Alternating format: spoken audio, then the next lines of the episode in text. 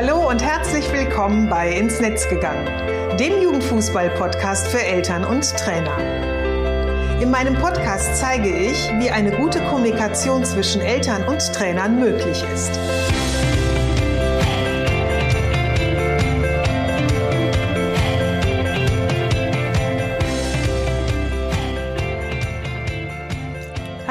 Ich bin Susanne Amar und gebe Tipps und Impulse, wie Trainer eine wertvolle Beziehung zu den Eltern ihrer Spieler aufbauen können. Dabei spreche ich über Themen, die Eltern beschäftigen, wenn ihr Kind Fußball spielt. Gerne auch mal gemeinsam mit interessanten Gesprächspartnern aus der Fußballwelt, um Dinge aus den verschiedenen Blickwinkeln zu betrachten. Endlich ist es soweit. Herzlich willkommen zu meiner ersten Podcast-Folge. Da sich einige von euch bestimmt fragen werden, was macht man denn als Coach für Fußballer, Eltern und für Trainer und ja, wie kommt man überhaupt zu so einem Berufsbild, will ich euch ein bisschen von äh, mir und äh, meiner Arbeit erzählen und euch auch so ein bisschen Einblick geben, was euch in meinem Podcast erwarten kann. In Vorbereitung auf diesen Podcast habe ich mir natürlich auch andere Podcasts angehört und ähm, habe eben so gesehen, dass ähm, ja jeder so ein klein wenig anders mit seiner ersten Episode, dieser sogenannten Null-Episode umgeht. Die einen sprechen alleine über sich und ihre Arbeit und die anderen machen es in der Form so von einem kleinen Interview. Ich habe relativ schnell gemerkt, dass dieses alleine über mich und meinen Job zu sprechen mir wenig Spaß machen wird und äh, mich schnell dazu entschieden, dass ich das ganz gerne mit jemandem gemeinsam machen möchte. Und ähm, diejenige, die mich heute dabei unterstützen wird, ist meine liebe Kollegin Karin Plötz. Karin ist Direktorin der Litcam, einer Organisation in Frankfurt, ähm, die Kindern und Jugendlichen aus bildungsfernen Familien sowie Flüchtlingen über den Fußball einen Zugang zu Literatur und Bildung verschafft.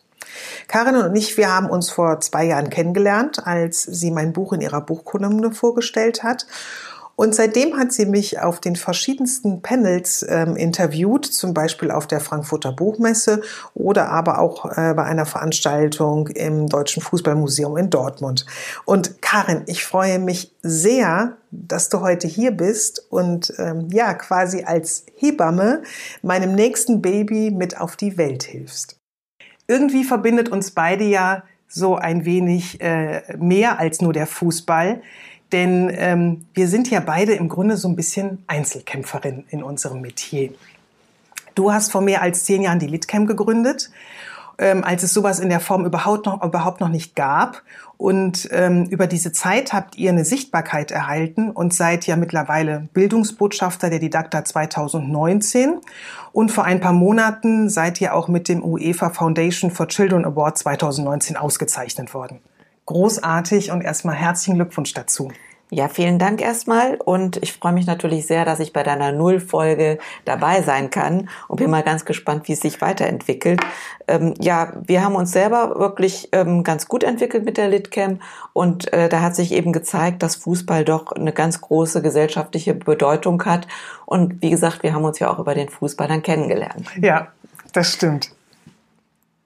Und bei dir war es ja auch im Grunde so ein bisschen so eine Nische, die ihr als erstes ja. betreten habt. Ne? Also äh, dieses, ähm, die Leute auch äh, erstmal informieren, dass es da so einen Bedarf gibt, eine Notwendigkeit gibt, aufzuklären.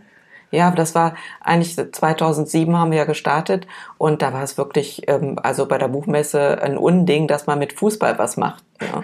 Und ähm, dass man Fußball und Bildung verbinden könnte, war auch noch ganz neu. Also heute hat man ja sehr viele Organisationen, die das machen, aber wir waren mehr oder weniger so einer der ersten, einer der die erste, die das so verbunden hat und zwar auch nachhaltig, eben über ein bis zwei Jahre lang Kindern eben mindestens zweimal die Woche Fußballtraining und Unterricht zu geben. Mhm hat sich ja dann gezeigt und mittlerweile haben wir ja 32 Standorte mit über 600 Kindern und äh, hoffen, dass wir so weitermachen können. Ja, Wahnsinn, Wahnsinn. Also ähm, ja, heutzutage ist es gar nicht mehr wegzudenken, das Thema Fußball. Ne? Ähm, und eben auch Fußball in solchen Kontexten. Ja, ja, und wie gesagt, was auch lustig ist, ist eben die Fußballbuchentwicklung. Immer, es gibt immer mehr Fußballbücher.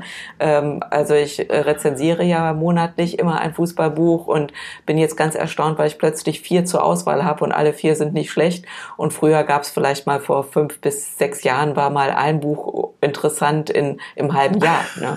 Und wie gesagt, dadurch haben wir uns ja auch kennengelernt mit genau. einem sehr interessanten Buch. Ne? genau, das war so ein bisschen der Einstieg ja in, in, in unsere äh, Zusammenarbeit. Ja. Mhm. Ja, und das gefiel mir ja sehr gut, ähm, wie du dann dein Leben als Mutter beschrieben hast. Mhm. Ne? Das mhm. war wirklich für mich auch ein ganz neuer Einblick, weil das ist ja schon eine schwierige Situation, wie man sich verhält. Man muss sehr viel machen als äh, Fußballermutter und ähm, man muss sich aber auch viel kümmern, ähm, was so nicht gut läuft. Genau, das war eben damals auch so ein bisschen mein Ansatz. Also ich muss ja sagen, ich habe ja angefangen äh, oder bin in diese Fußballwelt ja durch unseren Sohn hineingestolpert, ohne dass ich was mit dem Fußball überhaupt am Hut hatte. Und äh, unser Sohn hat sich eben damals mit sieben Jahren sein, sein erstes äh, ja quasi Probetraining selber besorgt und dann haben mein Mann und ich entschieden, okay, wenn er so eine Energie da hineinsetzt und diese Leidenschaft hat, dann soll er eben Fußball spielen. Ich hatte immer so ein bisschen im Hinterkopf, dass das vielleicht im nächsten Jahr eine andere Sportart wird und bin dann quasi im Grunde so ein bisschen von einem Jahr ins nächste gegangen hätte aber nie damit gerechnet, dass wir letztendlich ähm, ja insgesamt 13 Jahre zusammen in dieser Welt verbringen werden. Also von der F-Jugend angefangen bis über die ähm, A-Jugend hinaus. Ähm, in der Zeit haben wir halt die verschiedensten Fußballvereine, Fußballschulen, aber auch Nachwuchsleistungszentren kennengelernt, ähm, da Joshua die letzten ähm, Jahre in einem oder in mehreren Nachwuchsleistungszentren gespielt hat und in der Jugendbundesliga. Und ähm, was ich da halt immer so ein bisschen gemerkt habe, war, dass äh, ich wenig Informationen zum Fußball allgemein schon hatte, weil ich das nicht mitgebracht habe, weil dieses, dieses Hobby mir nie nahe lag oder ähm, ich damit wenig anfangen konnte. Aber auch gemerkt habe, wenn es mal so ein bisschen Fragen gab ähm, oder, oder man äh, Situationen hatte, die man vorher nicht kannte, gab es immer so wenig Ansprechpartner oder eben auch so wenig, ähm, ja, ich sag mal, äh, Informationen von Seiten ähm, des Vereins, die einem schon so am Anfang gegeben werden. Und ähm, also viele Fragen, die man immer hatte und ich habe immer so ein bisschen nach den Antworten mhm. gesucht. Mhm. Und ähm, das war für mich dann irgendwann so der Ansatz, dass ich gesagt habe, Fußball ist was ganz Tolles. Ich finde Fußball für junge Menschen sehr, sehr wichtig, weil sie sehr viele soziale Kompetenzen darüber mhm. erlernen.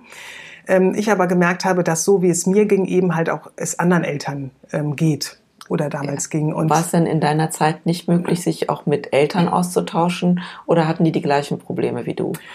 Mm, also zum Teil hatten sie ähm, so ähnliche Probleme und ich sag mal, je leistungsmäßiger es wurde, desto weniger Austausch gab es eigentlich auch mit den Eltern, weil ähm, ist ja so ähnlich wie in der Schule. Es läuft immer alles wunderbar und keiner sagt so richtig, wenn es irgendwie Probleme gibt.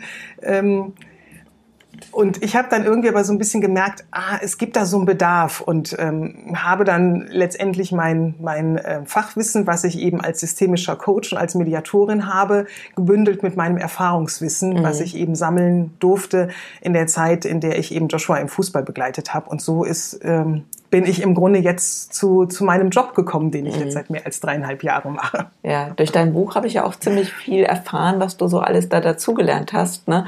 Ähm, was, was ich auch ganz interessant fand, war eben die ja das Wissen dann, wenn wo dein Sohn eben verletzt war und wie ja. sich da im Grunde viele nicht so darum gekümmert haben ähm, und du allein gelassen wurdest und dich dann kümmern musstest, dass er wieder gesund wird. Genau, also das war zum Beispiel so ein ein großes Thema, ähm, was uns lange eben auch begleitet hat, weil unser Sohn ähm, ja so mit mit äh, zwischen seinem 14. und 16. Lebensjahr oft verletzt war aufgrund von von Wachstum und äh, pubertären Entwicklung Entwicklung und ähm, da habe ich halt auch irgendwann schnell gemerkt, es gibt natürlich in den Vereinen ähm, oftmals einen Arzt, mit dem man zusammenarbeitet oder auch einen Physiotherapeuten ähm, oder auch in den Nachwuchsleistungszentren ähm, gibt es da eben ein, ein, ein gutes und ein großes Netzwerk oft es war bei uns aber dann irgendwann die Situation, dass er immer wieder verletzt war und wir uns dann gefragt haben, woher rührt das, woher kommt das? Und da habe ich gemerkt, da waren wir so ein bisschen auf uns alleine gestellt, nämlich dieser Frage so auf die Spur zu gehen und eben nochmal vielleicht andere Behandlungsansätze oder überhaupt Diagnostik äh, oder eine andere Diagnostik nochmal zu wählen, wo man gucken kann, was ist denn der Grund, weswegen da gerade irgendwie die Muskelverletzungen irgendwie eine mhm. nach der anderen kommen und nicht aufhören. Und ähm, das ähm, ist so ein bisschen das, was ich oftmals auch äh, Eltern sage. Ähm, es spielen unsere Kinder Fußball, das ist deren Hobby. Man ist der Begleiter und man ist halt wirklich der Begleiter auch. Also man kann nicht alles abgeben. Genauso mhm. wenig wie man ja auch in der Schule nicht alles an die Schule abgeben kann, ist das im Sport so ähnlich. Und je mehr man in den Leistungsbereich reingeht, also ich sag mal, je mehr man eben in die Nachwuchsleistungszentren geht, ähm, ist der Blick nochmal wichtiger, dass man da auch dabei ist und seine Kinder begleitet. Mhm. Also im Grunde haben sich bei dir ja in der Zeit so drei Punkte dann äh, ergeben. Du musstest mit deinem Sohn klarkommen, dass er auch die Schule noch gut äh, mhm. schafft. Mhm. Du musstest mit den Trainern klarkommen und du musstest natürlich auch gucken mit der Gesundheit von deinem Sohn.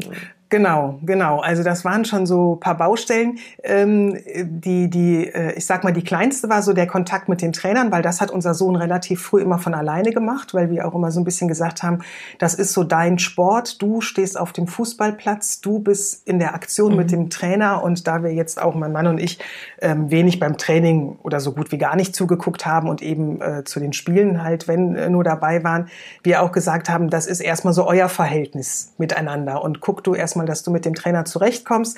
Wenn es dann ähm, Unterstützungsbedarf gibt, dann unterstützen wir dich da gerne, weil wir haben unserem Sohn auch immer geraten, äh, wenn er so Themen hatte, wo er sich nicht mit wohlgefühlt hat, dass er das auch eben erstmal versucht, im ersten Angang mit dem Trainer mhm. zu klären. Ähm, somit hatte ich mit den Trainern nicht ganz so viel zu tun. Ähm, aber klar, Schule, Fußball war ein großes Thema, was uns wirklich die, ja, ja, 13 Jahre begleitet hat. Es war nicht immer so einfach ähm, weil auch da ist es ja so ein bisschen so ähnlich, wie es im Fußball mit den Eltern und Trainern ist. Ähm, die Schule und der Verein wissen oftmals wenig, was ein Spieler alles leistet, damit er eben Fußball spielen kann. Also ähm, da rede ich jetzt noch nicht mal unbedingt von den äh, Leistungszentren, also eben schon die höchste Leistungsstufe, in denen dann die, die Spieler trainieren und spielen, sondern das ist ja oftmals auch schon im normalen Fußballverein, in Anführungsstrichen normalen Fußballverein die Situation. Ähm, denn durch unser Schulsystem äh, mit äh, Ganztagsschulen, die bis nachmittags um, um drei oder vier gehen und dann um fünf, halb sechs sollen die, die Spieler auf dem äh, äh, Fußballplatz stehen und trainieren auch mehrmals die Woche, haben am Wochenende ihre Spiele. Oftmals sind's ja, sind diese Spiele auch mit ähm, Fahrten verbunden, dass da mal schnell mit einem Auswärtsspiel ein ganzer Tag wegfällt. Mhm. Ähm, ist es schon so, dass ähm, die Schule wenig darüber weiß, was in so einem Fußballverein dann stattfindet, ne? also was der, was für Anforderungen an den Spieler gestellt werden. Und oftmals ähm, wissen Trainer auch gar nicht so wirklich, was sind denn die äh, Ansprüche von seitens der Schule, die halt ein Spieler dann eben auch mhm. nochmal erfüllen muss. Und ähm, ich sage immer, gerade in den NLZs, diese Spieler, die machen ähm, oder durchlaufen eine ähm, duale Ausbildung, nämlich eine Schulausbildung und eine Fußballausbildung. Und mhm. das ist nicht zu unterschätzen. Und ähm, damit ist man als Elternteil äh, schnell auch mal in der Rolle, dass man der Vermittler ist zwischen Schule und ähm, äh, dem Sport. Also äh, ich kann mich da schon an viele Gespräche, auch gerade mit Lehrern erinnern, die ähm, mich immer wieder gefragt hab, haben, kann ihr so nicht weniger Fußball spielen, damit er sich mehr um die Schule kümmern kann. Und mir hat sich dieser, diese, ähm, diese Idee nicht wirklich erschlossen, warum ein Mensch, der eine große Leidenschaft für etwas hat, ähm, seine Leidenschaft ja quasi beschneiden soll oder weniger dort tätig ist und diese Zeit dann in etwas steckt, was ihm gar nicht so gut gefällt. Mhm. Also das war für mich so ein bisschen. Ähm, Hast du denn das Gefühl, dass sich das jetzt ein bisschen geändert hat? Weil wenn ich jetzt von Leistungszentren höre, ist es ja oft so, dass die entweder selber Nachhilfelehrer da vor Ort haben mhm. oder dass sie Schulen des Sports so als, ähm, ja sagen wir mal, ähm, Kooperationsschulen haben. Ja, ähm, ich glaube, das hat sich äh, dahingehend für die Spieler ähm, sicherlich verändert, die eben in diese Kooperationsschulen gehen. Das ist aber in der Mannschaft ja meistens äh, immer nur eine Handvoll von Spielern. Also ich sag mal, wenn man beispielsweise jetzt eine Mannschaft hat, die ähm, aus 20 oder 22 Spielern besteht, ähm, gehen ja meistens äh, maximal fünf oder sechs in eine Kooperationsschule. Die anderen bleiben ja so in ihren alten Schulsystemen drin. Und das sind ja in der Regel ähm, keine ähm, sportbezogenen Schulen oder mhm. die den Sportbezug in irgendeine Richtung haben. Das heißt, die sind dann oftmals äh, schon weiterhin damit beschäftigt, ne? diesen, diesen Spagat zwischen Schule und dem Fußball eben alleine dann auch zu mhm. stemmen ne? oder durch Unterstützung ähm, mit Eltern ähm, zu stemmen oder dass die Eltern selber Nachhilfe organisieren oder wie auch immer. Ne? Wie sieht denn jetzt deine Arbeit aus? Äh, wie kannst du dein Expertenwissen denn jetzt ähm, an Eltern oder Trainer vermitteln?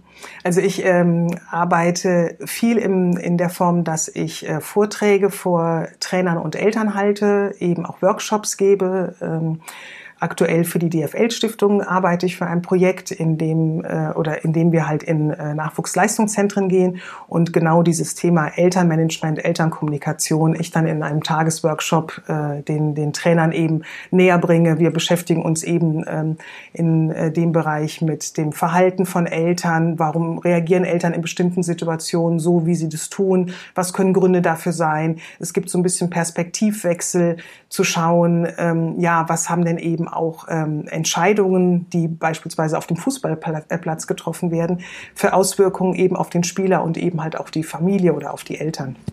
Das ist so ein Teil, ähm, äh, in dem ich äh, tätig bin. Das andere ist, worüber wir uns ja auch kennengelernt haben, dass ich eben in Podiumsdiskussionen sitze zum Thema Jugendfußball. Ich habe meinen äh, Blog, den ich seit mehr als drei Jahren äh, äh, betreibe, in dem ich mich mit dem Thema ähm, Jugendfußball ähm, auseinandersetze und regelmäßig Artikel schreibe.